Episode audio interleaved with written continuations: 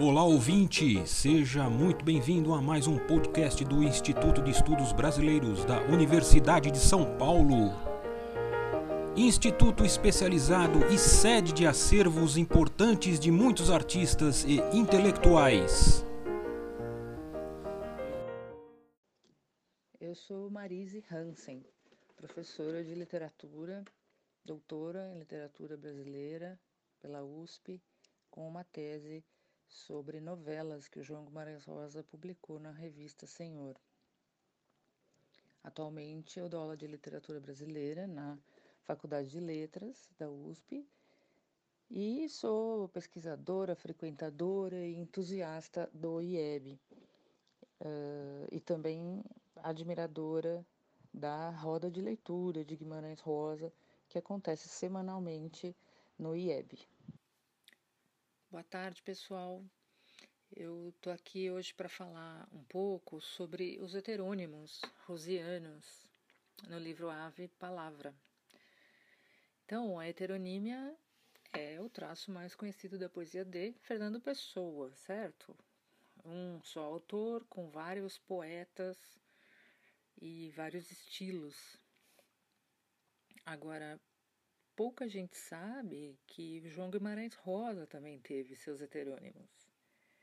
Neste breve comentário aqui, eu pretendo tratar desses poetas que o Rosa criou, cujos poemas aparecem no livro póstumo Ave Palavra. Manuscritos desses poemas e as publicações originais deles em jornal se encontram no arquivo tão precioso do autor que nós temos aqui no IEB. Existem cinco séries de poemas que Rosa atribuiu a quatro poetas diferentes anagramáticos, ou seja, cada um deles tem um nome cujas letras são as mesmas presentes no nome Guimarães Rosa ou J. Guimarães Rosa. Esses poetas são Soares, Guiamar, Meuris Aragão, Sá Araújo Segrim e Romaguari Sainz. É, nessa história são muitas pontas de fios que se juntam. Né? Primeiramente, o próprio autor indica, uh, numa carta para o tradutor alemão Kurt Meyer Clason, e na entrevista que ele concedeu para a TV alemã, que foi mostrada naquele documentário fabuloso, O Outro Sertão, né? É, ele indica a origem portuguesa do seu sobrenome. Então, Guimarães viria do topônimo Guimarães, que é uma cidade ao norte de Portugal. Também, que, que, que era, antes disso, Vimaranes dos Suevos. Da mesma maneira, percebe-se um sabor português, eh, quando não ibérico, nos nomes dos seus poetas. Então, Soares, Sá, Sães, Aragão, Araújo. Claro que esse lusitanismo se associa ao mestre da heteronímia, que é o português Fernando Pessoa. Mas, além dessa questão onomástica Uh, nós precisamos olhar também a questão semântica e estilística, porque esses poetas têm, em linhas gerais, alguns pontos de contato com o autor de cancioneiro que, como ele empregam, pois como ele empregam predominantemente redondilhas, uh, rimas. Nos versos deles é possível rastrear a tradição das cantigas de amigo, é, a presença forte né, do, do universo mítico, do teor lendário, sugestões esotéricas e iniciáticas e, em suma, temas uh, relacionados à, vida, à alma, caminho, saudade, destino e mistério, uh, sempre de uma maneira muito simbólica. Né? Então, uh, vale a pena a gente falar brevemente de cada um deles, começando por aquele que dá início à sequência uh, no jornal O Globo, que é o Soares Guiamar. Os poemas dele apareceram em O Globo em fevereiro e abril de, de 1961, com o título As Coisas de Poesia. O segundo poeta é o Meurice Aragão, também surgido em O Globo em maio de 61. E o seu conjunto de poemas chama-se Novas Coisas de Poesia. O terceiro é o Sá Araújo Segrim, com poemas reunidos sob o título Sempre Coisas de Poesia, também publicados em O Globo em julho de 61. Aliás, lembrando que nesse período a colaboração do Rosa para o Globo era semanal e sistemática. Né? Esse mesmo Sara Hoje Segrim tem um segundo conjunto de poemas, só que esses ficaram inéditos até a publicação de Ave Palavra.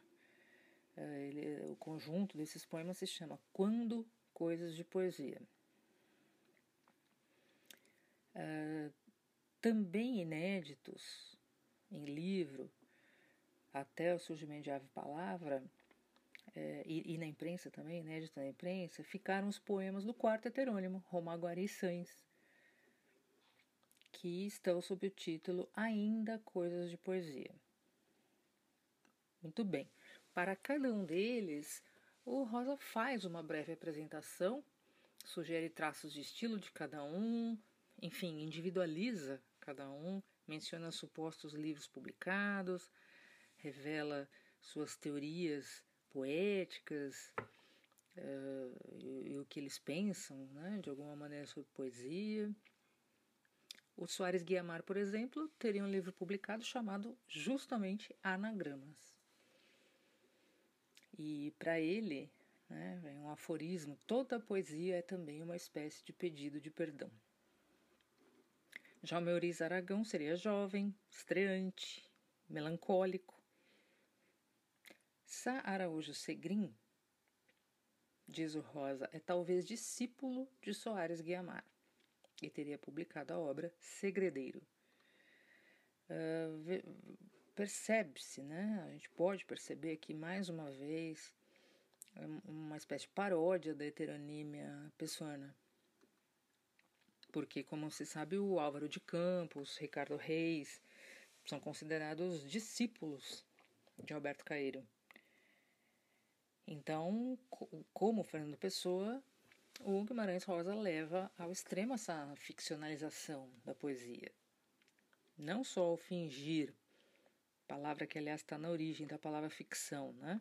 Não só o fingir que esses poetas têm existência e estilo próprios, como também ao imaginar que eles se relacionam entre si. Um é mestre, outro é discípulo e tal. O quarto poeta, Romaguari Sans, seria diferente, segundo Rosa, por ter outra música. É, a essa altura, acho que nós devemos ouvir um pouco desses poetas, um pouco desses versos e até dessa musicalidade. Né? Então, de, do Soares Guiamar, nós podemos ouvir um poema curtinho que se chama Alongo-me, paradoxalmente, né? O rio nasce toda a vida, dá-se ao mar a alma vivida, a água amadurecida, a face ida. O rio sempre renasce, a morte é vida. De Sara Araújo Segrim, podemos ouvir o poema Distância, que para quem conhece o cancioneiro de Fernando Pessoa deve lembrar um pouco, evoca um pouco aquele poema do vale à montanha, da montanha ao monte. Um cavaleiro e um cachorro viajam para a paisagem conseguiram que esse morro não lhes barrasse a passagem. Conseguiram um riacho, com seus goles, com sua margem.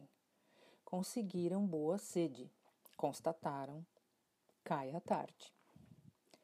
Sobre a tarde, cai a noite, sobre a noite, a madrugada. Imagina o cavaleiro, esta orvalhada estrelada. O pensar do cavaleiro, talvez o amar ou nem nada. Imagina o cachorrinho imaginário na estrada. Caía a tarde. Para a tarde o cavaleiro ia conforme avistado. Após também o cachorro. Todos iam de bom grado. À tarde do cavaleiro, do cachorro do outro lado, que na tarde se perderam no morro, no ar, no contado. Caiu a tarde. De Romaguari Sainz, aquele poeta que tem outra música, nós vamos ficar com o Marjolininha, nona, que diz assim: Correi, meninas, que o prado pede vosso bailado. Bailai, meninas, eis sim que o prado sempre é um chamado por vós, vós outras flores, pés multicores, o amor desejado, o alado. Ide, voai, meninas, o amor vos pede. Sabei que os verdes do prado só estão fugindo. Sabei, ó flores, meninas, correi. Se as flores do prado só estão fingindo, é o amor esperado que já vem vindo. Bailai, meninas. Então, a, como foi dito, né, vários elementos da cantiga de amigo, medieval, trovadoresca, uh, presentes aí. O Guimarães Rosa havia escrito um livro de poemas, o Magma, não é? Que ele nunca quis publicar, apesar de ter sido vencedor no concurso da Academia Brasileira de Letras em 1936. Mas desde então ele abandonara a, a forma do verso. Claro que sem jamais abrir mão da poesia. Então, nos seus heterônimos poetas, o Rosa reúne simultaneamente a forma poética, sua imaginação assombrosa e fértil e a homenagem, né, tanto a Fernando Pessoa quanto a origem ilusa do seu sobrenome. Trata-se, sem dúvida, de um verdadeiro louvor à palavra. Então ficamos por aqui e eu deixo aqui a dica que se alguém quiser saber mais sobre essa questão da heteronímia, tanto nesses poemas de Ave Palavra quanto em outras ocorrências, outras obras rosianas, de uma espécie de alter ego, do próprio autor, é, existe um artigo da Valnice Nogueira Galvão que se chama Heteronímia em Guimarães Rosa. E ele está publicado tanto na revista da USP quanto no livro Mínima Mímica. Até! Este podcast do Instituto de Estudos Brasileiros chega ao final. Esperamos que tenham gostado e em breve retornaremos com um novo assunto para você.